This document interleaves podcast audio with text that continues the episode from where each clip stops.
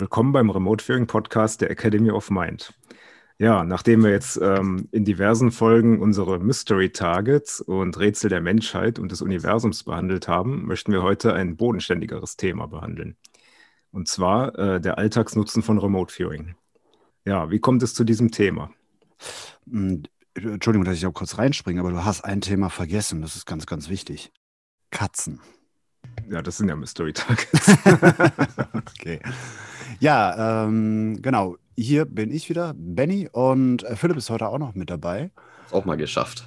Mhm. Was die, was die wenigsten, glaube ich, wissen, ist, dass äh, der Großteil der Targets, die wir viewen, ich meine, wir sind ja jetzt mittlerweile schon weit über 2000 äh, angekommen, ähm, sind tatsächlich eben nicht Mystery Targets oder Forschungstargets, sondern das sind, wie der Titel das hier schon erwähnt, Alltag, Alltagsnutzen-Targets. Ähm, das Schwierige ist natürlich dazu, ähm, Sendungen zu machen, ist mal ein bisschen schwierig, weil die äh, Leute, die das bestellen, dann teilweise auch sehr private Angelegenheiten haben und da kann man dann in der Öffentlichkeit nicht so breit drüber quatschen. Deswegen finde ich das ganz gut, dass wir das jetzt mal so ansprechen. Also es wird ähm, gegen Ende auch noch zwei Beispiele geben, die wir ja, vorstellen dürfen, wo wir die Erlaubnis zu bekommen haben. Ähm, mhm. aber ja, besprechen wir doch erstmal, was wir überhaupt im Alltag mit Remote Viewing so machen. Was nicht. Ja, okay, also es gibt so, ich glaube, man kann es ganz gut anlehnen an den Werkzeugen, die es gibt. Ähm, es gibt zum Beispiel Entscheidungsdiagramme, wo man verschiedene Optionen hat. Keine Ahnung, kaufe ich mir jetzt ein grünes, blaues oder ein gelbes Auto. Ähm, muss man sich vorstellen wie so ein Kuchendiagramm. Äh, und dann wird im Prinzip inhaltlich ermittelt, ähm, welche dieser Versionen optimal wäre und auch warum und zu wie viel Prozent und ähm, was genau an dieser Entscheidung sachlich oder auch emotional halt befriedigend ist. Ähm, zum Beispiel sowas wie äh, Ausbildungsberufe oder generell Be äh, Berufe, äh, Berufsoptimum, in welchem Beruf habe ich ja maximal viel Spaß oder wo kriege ich ein anständiges Gehalt, also solche Geschichten. Da muss man dazu sagen, dass man dafür schon so eine gewisse Auswahl, eine gewisse Vorstellung ähm, braucht, dass man im Prinzip auch zwischen was wählen kann. Ne? Also je konkreter, desto besser. Genau. So, dann gibt es noch sowas wie äh, Ereignisaufklärungen. Äh, da haben wir zum Beispiel mal was gehabt, das ist ewig her. Ich glaube, das kann ich, das kann ich, glaube ich, so erzählen. Ähm, da hat es einen Kunden wahnsinnig interessiert, ähm, wie sein Schlüssel von A nach B gekommen ist ähm, weil es da irgendwie zwei, drei Versionen in der, in der Familie gab. Ähm, die eine war, Version war irgendwie, äh, äh, Tochter oder so hat es im Auto wiedergefunden. Mutter war davon überzeugt, den Schlüssel auf jeden Fall äh, selber mit reingenommen zu haben. Und äh, irgendein Arbeitskollege war der Meinung, äh, sie hätte seine Arbeit liegen lassen, also Mandela-Effekt mäßig. Ähm, und mit der Ereignisaufklärung kann man dann halt schauen, okay, neben der subjektiven Wahrnehmung, was ist tatsächlich passiert. Ne? aber auch, ähm, ja, das wären Ereignisaufklärungen in der Vergangenheit sozusagen. Man kann aber auch, ähm, ja, sequenziert die Zukunft sich anschauen. Wobei wir dann also, also quasi vorab Aufklärung von Wahrscheinlichkeiten. Äh, genau. Äh, wenn ich mich dazu entscheide, was passiert dann? Mhm. Ähm, oder halt schauen, äh, was passiert überhaupt aller Wahrscheinlichkeit nach und wenn dort problematische Punkte auftauchen, wie kann ich damit optimal umgehen? Ja. Das sind dann ja sogenannte Optimas. Genau. Oder ähm, wenn ich umziehen möchte, wo ist mein optimaler Umzugsort äh, unter den Parametern von Erfülltheit, Zufriedenheit, äh, ja, Zukunftssicherheit des Ortes, ähm, Verkehrsanbindung und so weiter. Das sind dann alles so Detailparameter, die man dort eingeben kann. Wobei das mit dem Thema Timelines, das schneiden wir da in gewisser Weise auch an, äh, da machen wir einen Riesenfass auf, weil bei Wahrscheinlichkeiten, also es gibt Leute, die sind der Meinung, die Zukunft ist festgeschrieben, äh, impliziert, dass es den menschlichen freien Willen nicht gibt. Das heißt, alles ist im Prinzip im, im Vorhinein schon festgelegt. Ähm, wir haben allerdings die Erfahrung gemacht, dass es nicht so ist, ähm, beziehungsweise ein bisschen komplexer ist, als man das jetzt so ja, vorab so sagen könnte. Ähm, es gibt einmal Wahrscheinlichkeiten, die sozusagen objektiv von außen gesteuert werden. Zum Beispiel, keine Ahnung, ein Komet ist jetzt schon seit Millionen von Jahren auf dem Weg hierhin. Dann ist die Wahrscheinlichkeit natürlich extrem groß, dass er dann irgendwo mal einschlägt. Dann kommt aber noch der Faktor freier Wille mit rein, ähm, der freie Wille des Menschen, diesen Kometen abzuschießen. Also kurz vor knapp kann dann im Prinzip eine sehr hohe Wahrscheinlichkeit auch wieder ähm, gecancelt werden. Und das ist ein ganz, ganz wichtiger Faktor. Mhm. Gerade wenn es jetzt äh, darum geht, äh, die Zukunft von Individuen zu betrachten. Ähm, wir haben festgestellt, dass eine relativ äh, stabile Zukunft nur so in den nächsten drei Monaten ab heute sozusagen zu generieren ist. Und danach nimmt es einfach in der Wahrscheinlichkeit ab. Wir erklären uns das einfach damit, dass Menschen ähm, Gewohnheiten folgen. Ja, und wir brauchen in der Regel 33 Tage bzw. 30 Tage, ähm, um eine Gewohnheit abzulegen. Lass es Rauchen sein oder äh, sich jeden Morgen Kaffee machen oder was auch immer. Dann brauchen wir äh, drei, ja, ungefähr 30 Tage, um uns an diesen Zustand zu gewöhnen, ähm, beziehungsweise eine neue Gewohnheit zu etablieren. Beispielsweise, ich gehe jetzt jeden Morgen joggen. Und dann braucht es noch einmal knapp 30 Tage, bis das diese neue Gewöhnung, ähm, ich will jetzt nicht sagen zwanghaft wird, aber dass es ein Bedürfnis wird, das umzusetzen. Dass man sie ganz stark vermisst, wenn man es plötzlich nicht mehr macht. Genau. So, und deswegen, also so versuchen wir es zumindest zu erklären, ähm, deswegen scheinen die ähm, Wahrscheinlichkeiten für Einzelpersonen eben die ersten 30 Tage sehr stabil zu sein ähm, weil wir nur bei ganz massiven Ereignissen sozusagen ja, rein aus dem freien Willen heraus agieren. Wenn es jetzt aber um so etwas ginge wie ähm, einen optimalen Beruf sich herauszusuchen, ist sehr unwahrscheinlich, dass die eigenen Tendenzen, Zuneigungen oder das generelle Verhalten sich schlagartig und generell verändert. Das braucht eine gewisse Weile, bis das das tut. Mhm. Was ja wiederum ein ganz starker Hinweis auf den freien Willen ist und wie der die eigene Zukunft gestaltet. Also es gibt wahrscheinlich auch sowas wie ja, schicksalhafte äh, Meilensteine oder so Trendpunkte, sage ich mal, mhm. ähm, die die Berufung einer Person steuern im Leben. Aber so die kleinen Details und die Zeitpunkte, die kann man offenbar sehr gut beeinflussen mit dem freien Willen, je nachdem, ob es halt in der eigenen Handlungsfähigkeit liegt. Also wenn man jetzt sagt, äh, ich möchte beeinflussen, dass auf dem Mars der Wind äh, nach links statt nach rechts weht, das ist natürlich ein bisschen schwieriger. Es liegt nicht also, in der eigenen. Ja. Genau. Ja, aber da machen wir tatsächlich ein riesengroßes Fass auf. Grundsätzlich kann man sagen, ähm, die nächsten drei Monate sind ziemlich safe. Ähm, und dass man so ein bisschen auf die Reihenfolge der Ereignisse, die dann vorausgesagt werden, betrachten sollte. Mhm. Also es kann sein, dass beim Viewing mal einen Tag vorher oder einen Tag später oder sowas passiert. Ähm, so punktgenau ist es nicht immer. Ja, man kann ja auch ähm, durchaus auf zehn Jahre in die Zukunft gehen, aber dann wird es natürlich ziemlich ungenau. Also man hat dann einen allgemeinen Trend für eine Person, ähm, wo einen die Strömungen so hinschieben. Allerdings diese Details, die werden dann deutlich weniger. Obwohl wir halt auch schon im Laufe von zwei Jahren äh, sehr detailliert Ereignisse für Personen vorhergesagt haben, die dann ja quasi auf die Woche genau eingetroffen sind. Also das, das kommt natürlich auch vor. So, dann haben wir noch Lokalisierung. Das ist so mein. Ich, ich liebe dieses Thema. Ey. Nicht, also nicht, nicht missverstehen.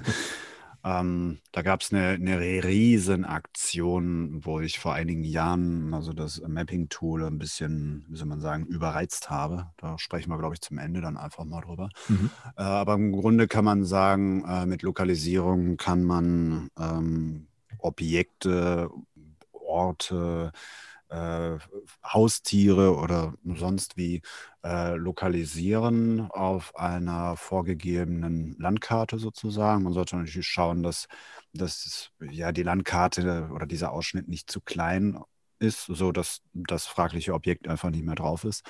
Ähm, aber auch nicht so groß, weil äh, wenn ich irgendwo ein Kreuzchen setze auf einer Landkarte, man nimmt jetzt einfach mal so die Weltkarte, macht jetzt mit einem Kugelschreiber oder mit einem dicken Filzstift irgendwie einen Punkt oder ein Kreuz dahin. Äh, und man zoomt dann rein, dann stellt man fest, dass alleine schon der Umfang des Stiftes an der Stelle irgendwie drei Städte einnimmt. Ähm, deswegen muss man schauen, dass man so in Relation äh, zum Target ähm, naja, dass, dass der um Umkreis einfach nicht zu, zu unscharf wird. Also, mhm. damit man sich das vorstellen kann, wir nehmen jetzt eine Landkarte von Deutschland und versuchen jetzt eine Stecknadel zu viewen. Ähm, das dürfte etwas schwierig werden. Zumal dieses direkte Mapping auf dem Raster, ähm, das ist ja nicht unproblematisch. Mhm. Also häufig landet man halt in dem Vektor, mhm. dass man so eine Art Zielrichtung bekommt über mehrere Sessions, aber ähm, seltener ist es, dass man genau auf dem Punkt landet. Das funktioniert zwar auch manchmal, aber meistens hat man so einen Vektor. Das hat man sehr gut in einem äh, Experiment von uns gesehen, in der Community, äh, wo wir das Atomium in Brüssel lokalisieren wollten, auf einer etwas größeren Karte. Und der Vektor dahin, der hat bei fast allen Viewern gestimmt. Also man konnte quasi so eine Linie zeichnen, äh, in welcher Richtung das Atomium ist. Aber unmittelbar an dem Atomium, da waren, glaube ich, von, wie viel waren es? 10, 15 Sessions, waren, glaube ich, nur zwei oder drei Sessions. Die waren da in unmittelbarer Nähe. Dennoch haben alle Sessions, also fast alle Sessions zusammen den richtigen Vektor ergeben in diese Richtung. Und da muss man sich halt so ein bisschen heranarbeiten, weil die direkten Treffer da ja halt nicht garantiert sind. Dann gibt es natürlich noch die Möglichkeit, auf einer X- und Y-Achse äh, was zu lokalisieren. Also X-Achse wäre jetzt im Prinzip Vogelperspektive. Man schaut jetzt auf einen Boden sozusagen. Ähm, wird ein bisschen schwierig, wenn es jetzt ähm, ein Haus ist, was 15 Etagen hat. Und dann hat man einmal den Grundriss und natürlich auch die Etage, die man dann raussuchen muss. Und, äh, oder man ist im Wald und sucht seinen entlaufenden Hund meinetwegen und sucht und sucht und sucht, hat dann im Prinzip auch ähm, einen schönen Punkt ausgemacht und dann guckt man am Boden, wo dieser Punkt ist, findet aber nichts. Ähm, sollte man natürlich immer berücksichtigen, ähm, dass nicht alles, was man sucht, auf dem Boden ist. Ne? Am, am, Ende sitzt der Hund auf dem Baum und man hat den deswegen nicht gefunden, aber an der richtigen Stelle. Ja, also gegebenenfalls wo du gerade das Beispiel erwähnt hast mit einem mehrstöckigen Haus, da müsste man eben auch noch eine 3D-Schablone haben. Genau. Äh, ich kann mich erinnern, das haben mal welche mit einem Schiff gemacht. Es war ein Schiffsunglück und da musste dann halt auch noch äh, so ein Querschnitt der, der Schiffsdecks genommen werden, um mhm. zu lokalisieren, wo ist noch eine lebende Person und so weiter. Also das geht dann schon ziemlich ins Detail vom Aufwand her teilweise. Ja. Was natürlich immer gut ist, wenn man dann auch direkt den Ort äh, um das Target, also um das gesuchte Objekt nochmal beschreibt. Mhm. Ja, also wenn man so ungefähr hat, okay, Küche auf dem Mapping und äh, man schreibt dann aber äh, noch die Rückseite des Kühlschrankes, dann muss man nicht die ganze Küche absuchen, sondern weiß schon ungefähr, wohin man muss. Ja, ja ähm, dazu gibt es ja am Ende zwei konkrete Beispiele noch, wie gesagt. Mhm. Ähm, dann hätten wir noch als Tools äh, Bemaßungen. Also, dass man alle möglichen Einheiten, Maßeinheiten äh, quasi abmessen kann. Das kann Temperatur sein, das kann Geldwert sein, das kann eine Entfernung sein. Im Prinzip kann alles Mögliche sein. Das ist auch sehr hilfreich für technische Sachen, wenn man irgendeine ja, Maßeinheit, zum Beispiel Elektrizität, Energie und so weiter, bemessen muss. Mhm. Und ähm, ähnlich gelagert sind halt auch Verlaufskur Verlaufskurven und Trends. Ähm, das ist dann quasi, äh, ja, wie man das von der Börse kennt. Äh, man macht einen Verlauf über eine Zeitlinie entlang. Also man macht eine Timeline und dann teilt man das in verschiedene Zeitabschnitte ein und erzeugt eine Verlaufskurve. Zum Beispiel ein Währungskurs oder äh, der Entwicklungskurs einer Firma und so weiter. Und das oh, ist teils sehr zuverlässig. Ja. Oder ganz banal, die Stimmung einer Person über eine Woche hinweg. Genau, Oder Gesundheitszustand. Emotionen, Gesundheitszustand, äh, körperlicher Energielevel, äh, ist alles das, möglich. Oder das persönliche Energielevel über einen Tageszeitraum, äh, also genau. über einen kompletten Tag, vielleicht herauszufinden, für wenn, wann die optimale Schlafphasen für einen Mensch sind. Mhm. Zum Beispiel. Kommen da manchmal sehr interessante Sachen raus. Also, dass manche Menschen äh, am besten den halben Tag über schlafen, aber dann halt nachtaktiv sind.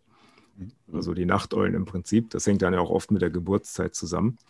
Und äh, ja, so haben wir ja schon einige Tätigkeiten bei uns auch effektiver gekriegt, indem wir unsere eigenen Verlaufskurven quasi beschrieben haben. Ja, dann natürlich der große Bereich Personenwahrnehmung, ähm, körperlich und geistig. Also man kann das Aussehen einer Person beschreiben, man kann äh, Charaktereigenschaften beschreiben, äh, man kann auch tiefer gehen, Deep Mind Probes und so weiter. Das Thema hatten wir schon mal äh, bei der Stubenfliege in einer Folge. und ähm, ja, Problemlösungsschablonen für körperliche und geistige ähm, Aspekte.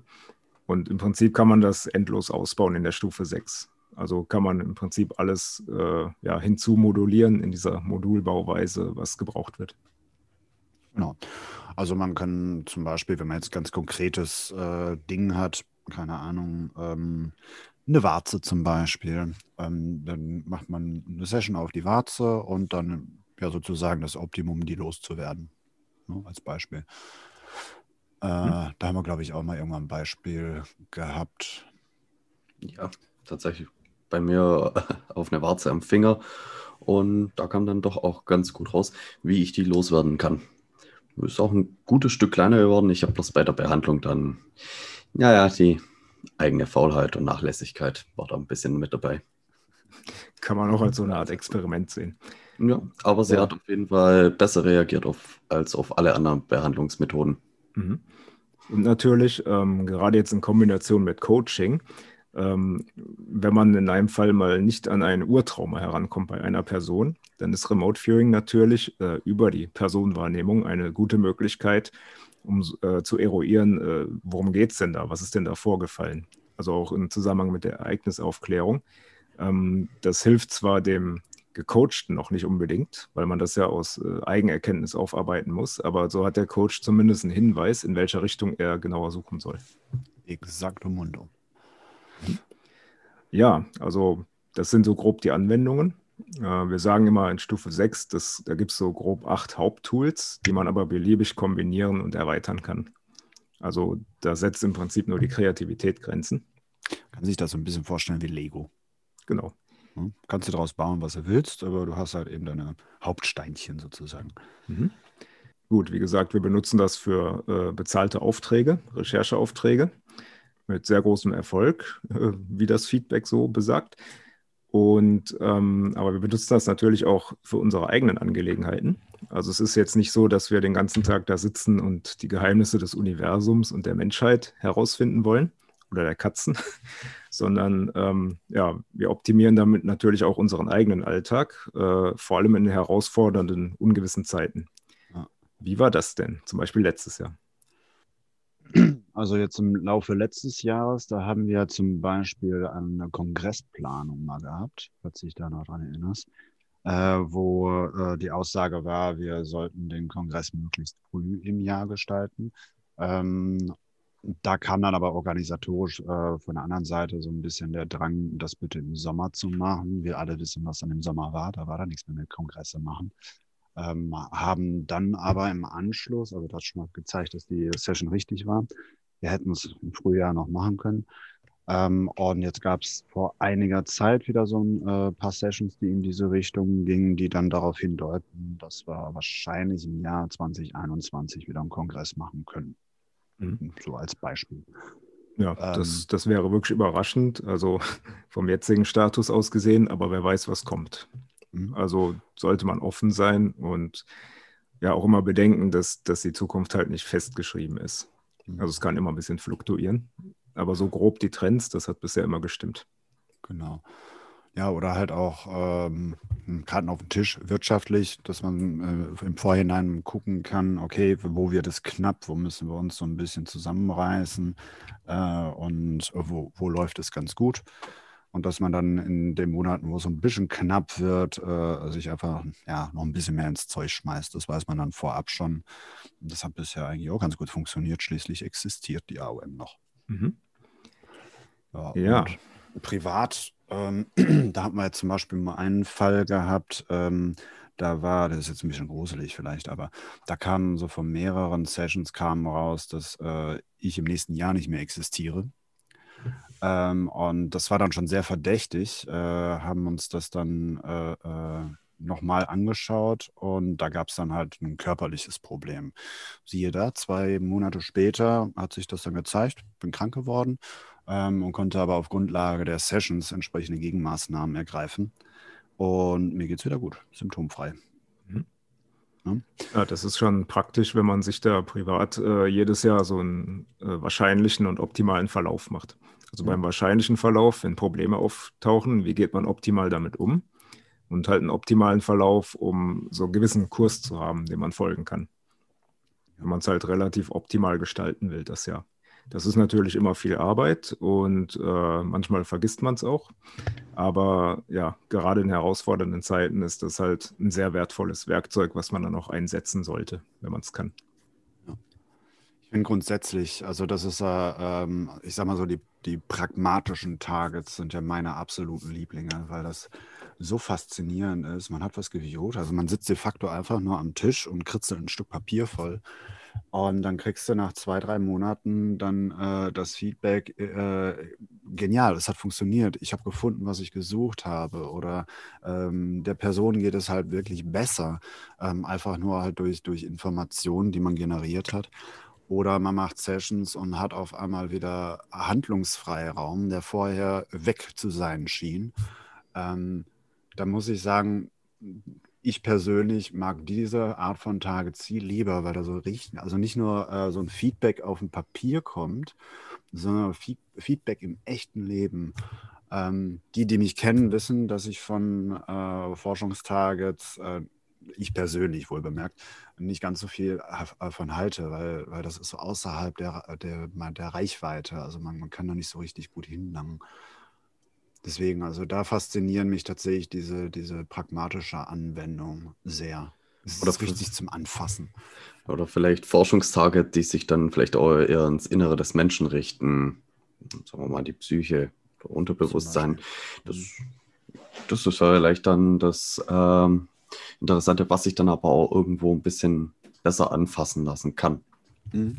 Oder das, was halt auch dann ja, direktes Feedback hat, ähm, wie du das gerade sagst. Zum Beispiel Forschungstargets, meinetwegen irgendwelche archäologischen Rätsel. Da möchte man aber natürlich irgendwann auch mal vor Ort und das selber sehen und anfassen und erleben, was man dort beschrieben hat. Ähm, das war ja auch, wir hatten eine Folge äh, zum Thema Wandern mit Remote Viewing. Mhm. Das waren ja auch so unsere ersten Mapping-Versuche damals. Und ähm, ja, das haben wir halt gleich mit dem Hobby verbunden. Also Wandern in der Natur, ähm, auch mal ungewöhnliche Orte aufzusuchen. Und dann hatte man halt direkt dieses tangible Feedback, dass man, dass man wirklich dort stand, was man vorher geviewt hat. Und das ist halt dann ja auch viel befriedigender, als wenn man irgendwas beschreibt und man kommt halt nie dorthin oder erlebt es nie. Ja, oder man, man weiß im Endeffekt noch nicht einmal, ob das jetzt tatsächlich so ist oder nicht.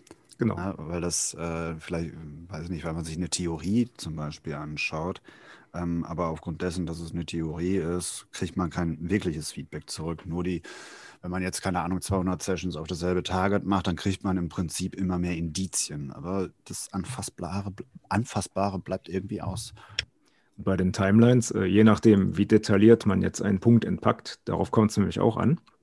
Ähm, manchmal sind diese Sachen noch etwas kryptisch und vage und dann ergeben sie erst Sinn, wenn sie dann passieren.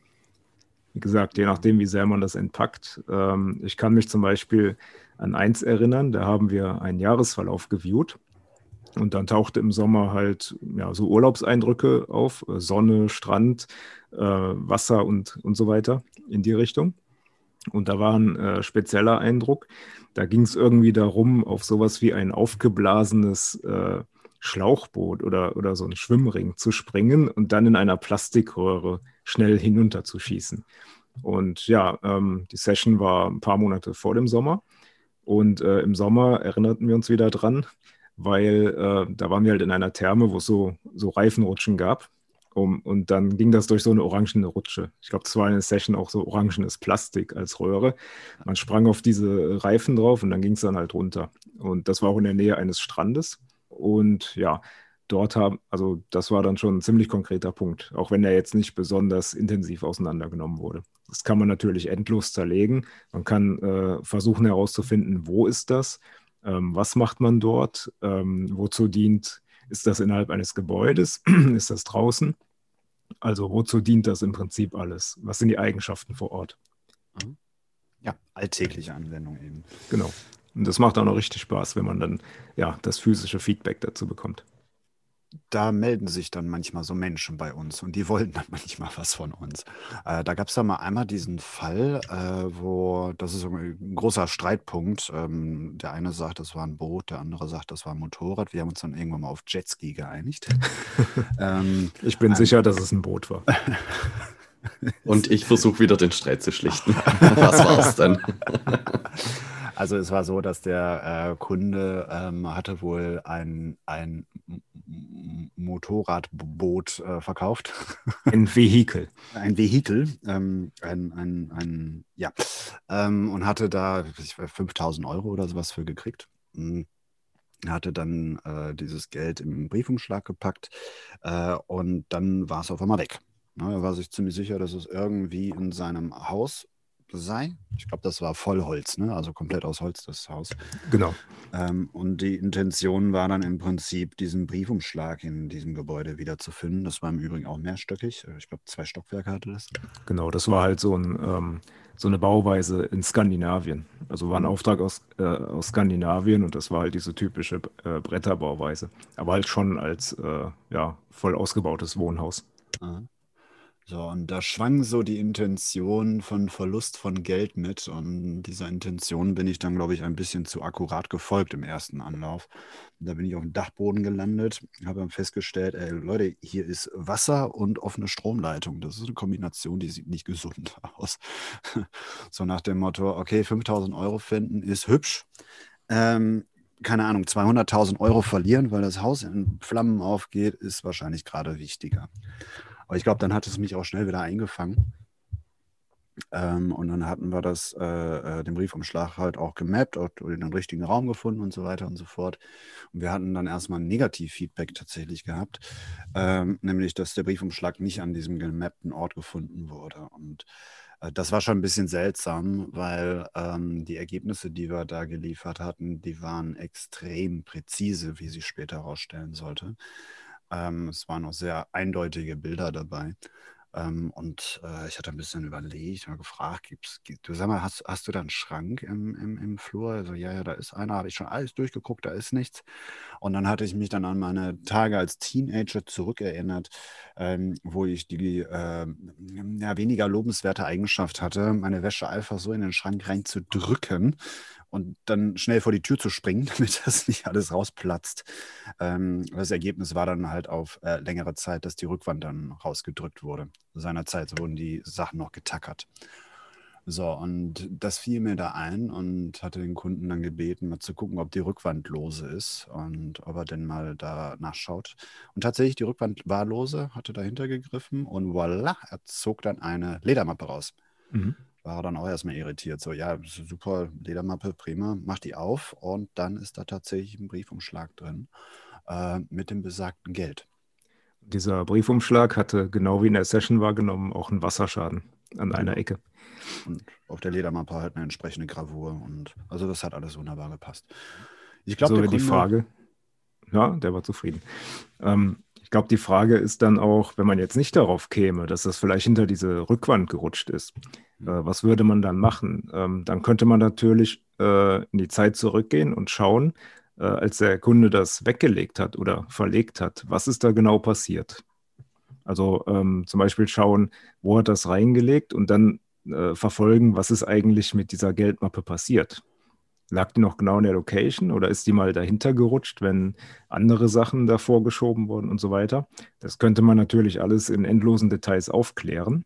Ähm, das ist dann halt auch die Herausforderung bei, bei der Projektleitung und bei der Auswertung, dass man eben auch auf solche Gegebenheiten kommt. Mhm. Also, aber in dem Fall hat es halt tatsächlich, weil du eben darauf gekommen bist, dass die Rückwand vielleicht locker war, ähm, hat es tatsächlich nur eine Session gebraucht, um das zu finden.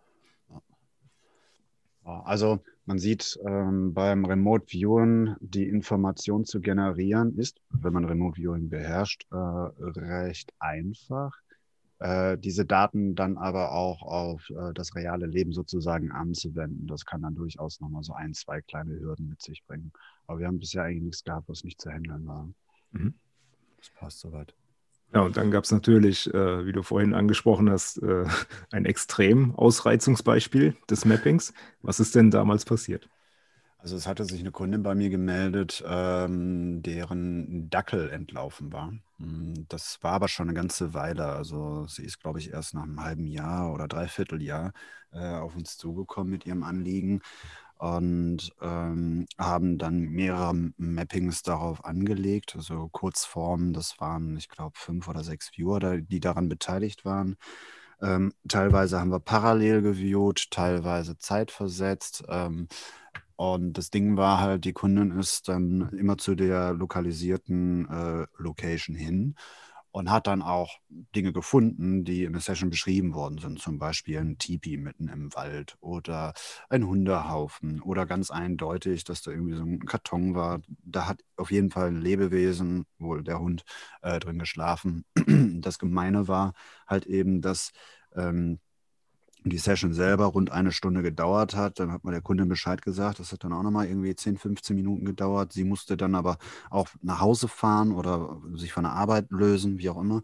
Ähm, das hat dann noch eine Weile gedauert und dann brauchte es dann irgendwas zwischen 10 und 10 Minuten und einer Stunde, um dann halt an diese Location ranzukommen. Das heißt, wir sind dem Hund gewissermaßen immer hinterhergelaufen. Und dann sind wir dann irgendwann hingegangen und gesagt, okay, jetzt haben wir aber die Faxen dicke. Wir viewen jetzt erst einmal, wann der Hund regul äh, regulär schlafen geht. Ähm, ah, und haben dann im Prinzip da abgepasst, äh, dass wir, während der Hund schläft, äh, die Location geviewt haben und wieder Volltreffer gewesen. Also es war, das hatten, glaube ich, sogar mehrere Viewer gehabt. Das war so ein, äh, so ein altes Bauernhaus mit so einer Scheune, wo mehrere Traktoren drin standen und äh, in dem Bauernhaus lief richtig laute Musik und so weiter. Kundin fährt hin, tatsächlich. Da waren wohl einige Teenager dabei, äh, ordentlich Party zu feiern. Also ganz viele bunte Lichter in den Fenstern. Ähm, und es gab dann auch die Scheune und da war dann auch der Traktor.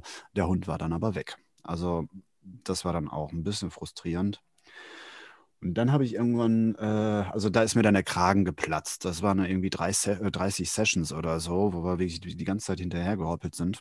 Äh, wobei man dazu sagen muss, das äh, war in dem Sinne auch nochmal Forschung, also nicht nur, nicht nur das, den Hund zu finden, sondern auch die Erforschung, wie kann man das Mapping als solches verbessern. Ähm, da kam er dann ja auch drauf, dass wir eben nicht nur Raster-Mappings machen, sondern dass wir dann auch mal die Umgebung beschreiben lassen, direkt, dass man die vor Ort auch findet. Ähm, und äh, irgendwann, ja, wie gesagt, hatte ich die Faxe in Dicke, dann bin ich dann äh, in den Ort gefahren ähm, und ähm, habe dann eine Live-Session gemacht, äh, nämlich auf dem Beifahrersitz. Das ging dann in etwa so, die Kundin ist losgefahren und äh, ich hatte dann die Session schon an, angefangen und immer so eine kleine Bewegungsanweisung gemacht, äh, so von wegen, okay, äh, beschreibe mir den nächsten Ort, wo wir abbiegen müssen. So, ein Kunde ist relativ langsam gefahren, 30, 40 km/h. Ähm, und dann kamen dann so Eindrücke, okay, da ist ein hohes Gebäude mit einer Spitze drauf, äh, irgendwie zwei, drei Pappeln. Ähm, da müssen wir abbiegen. So, dann war da auch die Frage, wohin, links oder rechts, geradeaus. Ähm, das war dann in dem Fall rechts rum. Und was passiert? Wir sind, fahren über den Hügel weg, Hügel wieder runter. Dann stehen da so drei Pappeln und hinter der Pappel kommt dann so, eine, ähm, äh, so ein kleines Kloster, zum, also nicht Kloster, wie heißt das, Kapelle zum Vorschein. Okay, gut. War noch eine Beifahrerin dabei, die war dann äh, äh, auch etwas erstaunt, sagen wir es mal so. Ähm, sind wir dann weitergefahren und äh, dann zeigte sich bei der nächsten Stelle, wo wir abbiegen müssen, ähm, ein, besonders großer Baum, auffälliger großer Baum. Auch dieser tauchte auf. Wir sind dann auch da abgebogen und das ging ein paar Mal so. ähm, bis das dann der Eindruck von diesen großen Heuballen kam. Das sieht man vielleicht hier und da mal so auf dem Feld liegen. Ähm, das Besondere war nur, dass die riesig waren. Also die waren gefühlt irgendwie 30, 40 Prozent größer als diese Standardteile. Und das waren auch so, weiß ich nicht, so 20 Stück, die nebeneinander und aufeinander gestapelt waren. Und darüber war nochmal so eine grüne Plane. So, und da hieß es links abbiegen. Man konnte aber nicht links abbiegen, weil da keine Straße war. Okay, gut. Wir da hingestellt, geparkt. Und ich habe dann geguckt, okay, wenn ich jetzt hier links abbiegen würde, was würde ich vorfinden? Und da war dann so, ein, so eine kleine, ja, ziemlich zerlegte Holzhütte, ist auch schon ein bisschen was in die Jahre gekommen. Das war wahrscheinlich mal so ein alter Hühnerstall oder sowas und direkt daneben ein Bach. Okay, wir sind dann also ausgestiegen und sind dann losgestiefelt, schön leise. Ähm, und tatsächlich, mh, hm, nachdem wir dann, also das war auf dem Feld, ne, im Feld sieht man nur beschränkt was, aber irgendwann kam dann tatsächlich so eine kleine Holzhütte ähm, und ein Bach. Und äh, wir sind dann etwas zu euphorisch vermutlich äh, dann auf die Hütte zugelaufen. Und dann sah ich dann eine kleine Wurst durch die Luft segeln, ein lautes Klatschen und wupp, weg. Auf der anderen Seite des Ufers ist dann irgendwas wieder weggelaufen. Äh, das war der Hund. Mhm. Aber er wurde gefunden. Auftrag er wurde, erfüllt. Er wurde gefunden, ja. Das Blöde war halt, wir haben nicht wirklich was zum Fangen da gehabt. Ähm, und wir haben dann auch anschließend einfach festgestellt, auch, beziehungsweise auch vorher schon festgestellt in Sessions, dass der Hund einfach mittlerweile so verwildert ist, äh, dass er sich da an und für sich auch pudelwohl fühlt oder dackelwohl, wie man es will ähm, dass wir das dann an der Stelle haben auch gut sein lassen. Mhm. Nur die Beifahrerin, die tut mir echt leid. Die ist nämlich irgendwie von Kurve zu Kurve immer bleicher geworden. ja, das ist natürlich, wenn man sowas live miterlebt, ähm, das kann dann schon ziemlich erschreckend sein. Ich erinnere mich an, ja, vor elf Jahren, das erste Mal, als ich äh, Sessions gesehen habe, Schnupper-Sessions. Das waren ja auch Neulinge und das war nur bis Stufe 3. Aber da waren einige so gut bei, ich kannte das natürlich schon aus irgendwelchen Dokus, aber wenn man mal selbst daneben sitzt und das sieht äh, oder sogar selbst macht, das ist natürlich eine ganz andere Welt. Ich kann mich aber auch erinnern, äh, ich war ja auch an dieser Dackelsuche beteiligt damals. Und ähm, da habe ich halt in der Session schon gemerkt, ähm, wie problematisch das ist. Ich habe nämlich mal den Dackel lokalisiert. Mhm. Der ist da über irgendeine so Autobahnüberfahrt äh, gelaufen mit Bürgersteig. Und äh, während des Mappings habe ich schon gemerkt, äh, wie schnell der sich eigentlich wegbewegt. Und dass man die, die Richtung, in die er geht, auch nicht äh, hundertprozentig vorhersagen kann, weil du merkst einfach immer diese Fluktuation im freien Willen. Also jetzt selbst bei Tieren, ähm, es kann, kann mal dahin gehen und kann mal dahin gehen. Du kannst natürlich ungefähr den Trend vorhersagen, wie auch bei den Timelines, äh, aber es sind halt immer Überraschungen möglich. Und das ist halt sehr anstrengend, da den Fokus drauf zu haben. Also es ist jetzt nicht so, dass man äh, stundenlang wirklich an so einem äh, sich bewegenden Objekt oder Subjekt dranbleiben kann und das dann die ganze Zeit hält. Äh, irgendwann geht das Signal weg und äh, ja, man hat es dann nicht mehr. Und das war bei dir, äh, wie du mir auch mal erzählt hast, äh, als du diese Live-Session gemacht hast in dem Auto, das war ja auch extrem anstrengend. Das Spannende war, das habe ich später nochmal nachverfolgt. Ähm, äh, wie gesagt, als Viewer kann man sich da kaum eine Eigenleistung zuschreiben. Also ich will, ich will da jetzt mir keine Krone aufsetzen. Ähm, das Spannende war aber, dass äh, wir haben uns das später auf einer Karte angeschaut, äh, wie wir da gefahren sind. Das war tatsächlich der allerkürzeste Weg, den es gibt. Also die Dame, die kannte sich in der Gegend sehr gut aus und wir haben Schleichwege genommen, äh, die sie nicht kannte. Und das war der absolut kürzeste Weg, der überhaupt möglich gewesen ist. So als wenn man ins Navi eingetragen hätte. Genau, man wäre auch noch anders hingekommen, also über einen größeren Bogen sozusagen. Ähm, das wäre nicht das Problem gewesen. Ähm, aber das war von der Kilometeranzahl tatsächlich der schnellste Weg. Mhm. Ich rate es aber nicht unbedingt an, weil ich habe Nasenbluten bekommen danach äh, und war dann auch zwei Tage ja, wirklich außer Gefecht gesetzt. Also da ging gar nichts mehr. Ja, wie gesagt, sehr anstrengend. Ja. Ja, bedauerlicherweise war niemand mit einer Kamera dabei. Äh, ich wäre da gern dazugekommen, aber ich musste zu der Zeit arbeiten. Das wäre sicherlich eine interessante Doku geworden. Aber das sind halt immer diese Szenarien beim Remote Viewing. Ähm, die spannendsten Sachen passieren oft, wenn man es gerade nicht dokumentieren kann, außer halt hinterher auf Papier. Und ähm, ja, so ist das dann halt. Aber ich, ich denke. Ich sag mal so, ich buche das als erfolgreichen Fehlschlag ab. Ähm, und wir haben über diese vielen Sessions unglaublich viel über Mapping gelernt und halt auch, äh, dass man vom Zeitmanagement da ein bisschen besser aufgestellt sein muss. Wenn wir solche Sachen machen, ähm, fordern wir da schon ein, dass wir das dann halt eben auch vor Ort tun können, um möglichst schnell reagieren zu können und solche Sachen. In diesem Fall bietet es sich ja auch an, eben ja, ein bisschen in die Zukunft zu gehen, so zwei Stunden, wohin sich der Hund bewegt. Da mhm. gilt halt allerdings ja auch zu beachten, der freie Wille des Hundes. Wenn der jetzt irgendwo entlangläuft und hat ein gewisses Ziel und zwischendrin äh, fängt er den Geruch von der Wurstbude auf, dann kann er sich da auch spontan umentscheiden. Ja, ich glaube, das, das gab es sogar mal. Bedenken. Ja, ja, ich glaube, das gab es sogar. Ja. Ich kann mich auch erinnern, ähm, es gab auch den Fall, dass zwar ein Dackel gemappt wurde, aber das war dann der falsche. Der wurde da gerade Gassi geführt oder so, wenn ich mich recht erinnere. Und dann haben wir nicht mehr den Dackel als Target genommen, sondern den Haustierchip mit der exakten ID des äh, Dackels, der implantiert ist. Und da wurde der Chip dann auch halt so gezeichnet. Ähm, und das war dann halt auch eine hilfreiche Eingrenzung. Ja, wie gesagt, äh, wenn man nicht direkt vor Ort ist bei der Suche, dann wird es halt sehr schwierig, wenn da ein paar Stunden dazwischen liegen. Aber sowas, also falls es so einen Fall nochmal geben sollte, das wäre sicherlich eine interessante Doku, wenn man das dann mal mit der Kamera begleitet. Das wäre sehr anschaulich gewesen, glaube ich. Wobei, äh, Benny, so im Allgemeinen deine Meinung zu der Aktion damals, äh, wo anstrengenden Faktor her. Ich glaube, du wirst da jetzt nicht mehr so begeistert, oder? Ja. Ja. Schwierig. Muss, muss mal gucken, wenn es soweit ist. Ja, man ähm, mag auch nicht durch Reifen springen immer. ja. Nee, wenn es sich ergibt, dann kann man das mal dokumentieren. Wenn nicht, ist es halt so. Mhm. Aber wir haben jetzt zwei Fälle angesprochen, die, äh, die alle so, ein, die so einen Haken hatten. Ne? Bei der Geldmappe war es halt eben diese, diese Rückwand. Hier war es halt, äh, weil wir immer, äh, ich sag mal, hinterhergelaufen sind. Ähm, deswegen, weil diese beiden ähm, Aufträge so einen Haken hatten, sind sie uns auch sehr gut im Gedächtnis geblieben. Ähm, wir haben hunderte andere Sessions gemacht, wo es dann teilweise um spirituelle Dinge ging, wo man einen Hausbesuch hatte, den man dann wieder losgeworden ist. Ähm, oder wenn es um die Gesundheit von Haustieren ging, dass man das dann mit Informationen sozusagen wieder ausgleichen konnte. Wir haben Job-Optimas gemacht, wodurch sich äh, ja ganze Leben und, oder Lebensarten äh, zum Positiven verändert haben. Äh, boah, was haben wir noch gemacht? Beziehungsanalysen, also wenn es äh, zwischen einem Paar irgendwelche Kommunikationsprobleme gibt, dann kann man genau schauen, äh, was meint denn der eine Partner wirklich und was meint der andere Partner wirklich. Also sozusagen eine Übersetzung etablieren.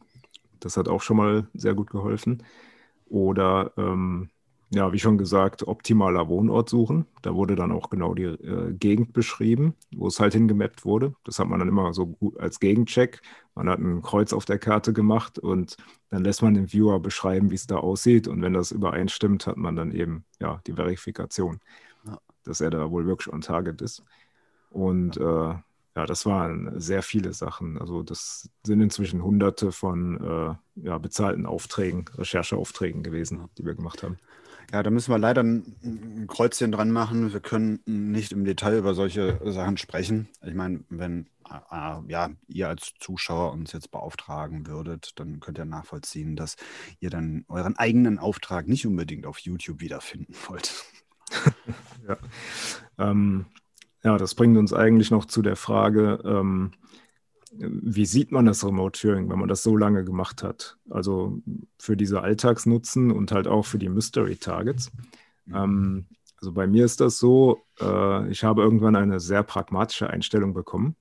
Natürlich kriegt man immer wieder Anfragen, äh, habt ihr schon das geviewt, äh, wollt ihr nicht mal das viewen und so weiter. Das ist natürlich spannend und das wird äh, auch in einer Liste immer gesammelt, äh, die auch immer länger wird. Allerdings ähm, irgendwann geht es halt darum, da fragt man sich, ähm, ja, was, was bringt denn jetzt meine eigenen Lebensqualität oder, oder dem Fortschritt unserer eigenen Projekte äh, wirklich was? Ist dann halt immer die Frage.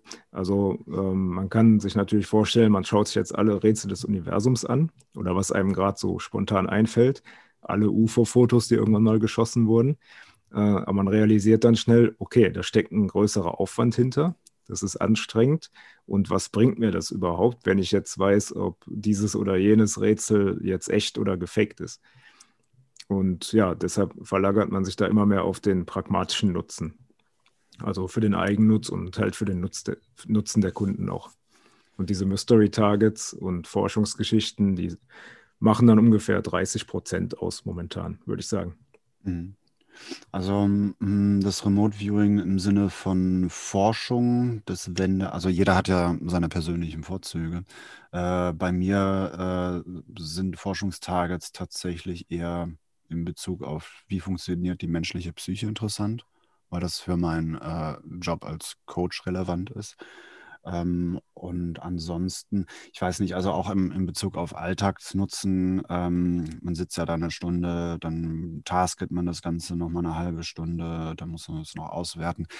Ähm, also ich würde jetzt nicht unbedingt eine Session drauf machen, was jetzt das optimale Outfit für morgen früh ist. Das, das, äh, das rechnet sich vom Aufwand und dem Nutzen einfach nicht mehr.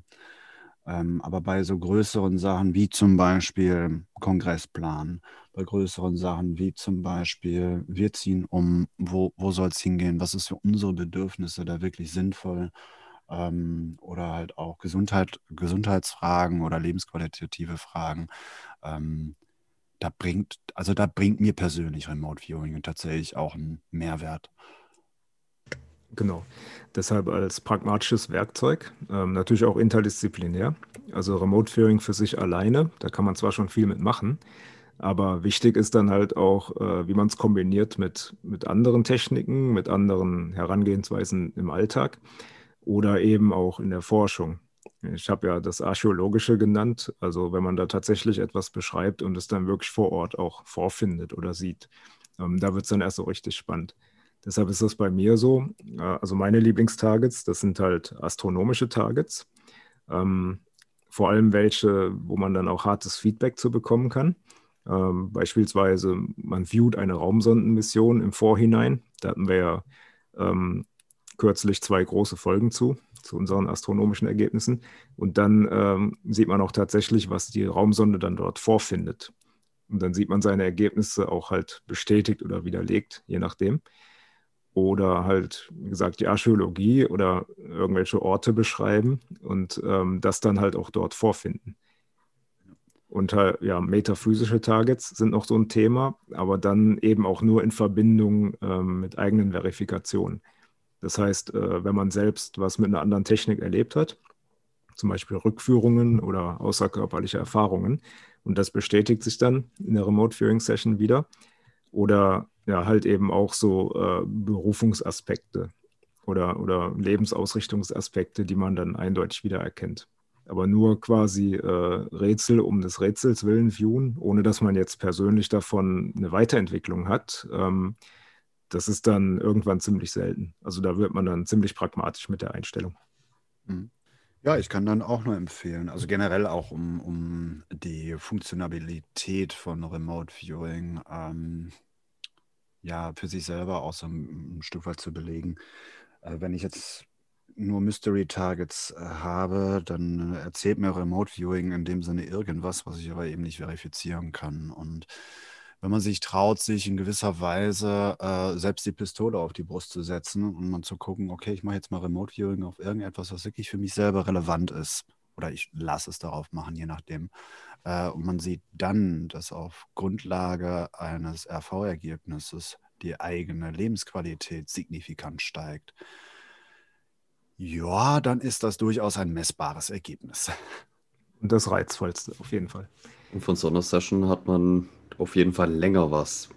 Das ist dann nicht nur ordentlich Arbeit im Vorhinein und ne, gerade bei so einer entsprechenden Optima auf drei Monate, man hat immer wieder mal ein Feedback während so entsprechenden Forschungsteils, wo man vielleicht nie hinkommt. Mal für zehn Minuten mal einen Busch und dann gerät das aber dann gerne mal, bis es so in Vergessenheit, während das andere immer wieder so im Kopf aufblinkt. Und dann noch da ist zum Nachlesen.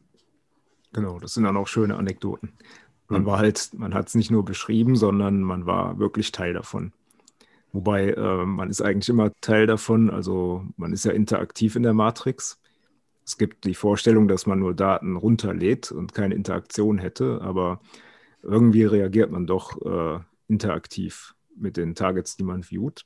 Allerdings äh, ist das dann halt noch deutlich realistischer, wenn man es dann wirklich vor Ort besuchen kann und anschauen kann. Ich glaube, da, da, da, da findet sich ein super Schlusswort. Remote Viewing benutzen oder Remote Viewing nutzbar machen. Definitiv. Ja, so wird es demnächst auch weitergehen. Ja, aufgrund der pragmatischen Einstellung werden wir uns dann zukünftig auch viel mehr auf ja, Selbstoptimierung und ähm, die Optimierungswünsche unserer Kundschaft konzentrieren. Und allgemein, wie man die Grenzwissenszene halt verbessern kann. Exacto mundo. Okay, dann würde ich sagen, in diesem Sinne, wir sehen uns wieder. Bis zum nächsten Mal. Bis dann.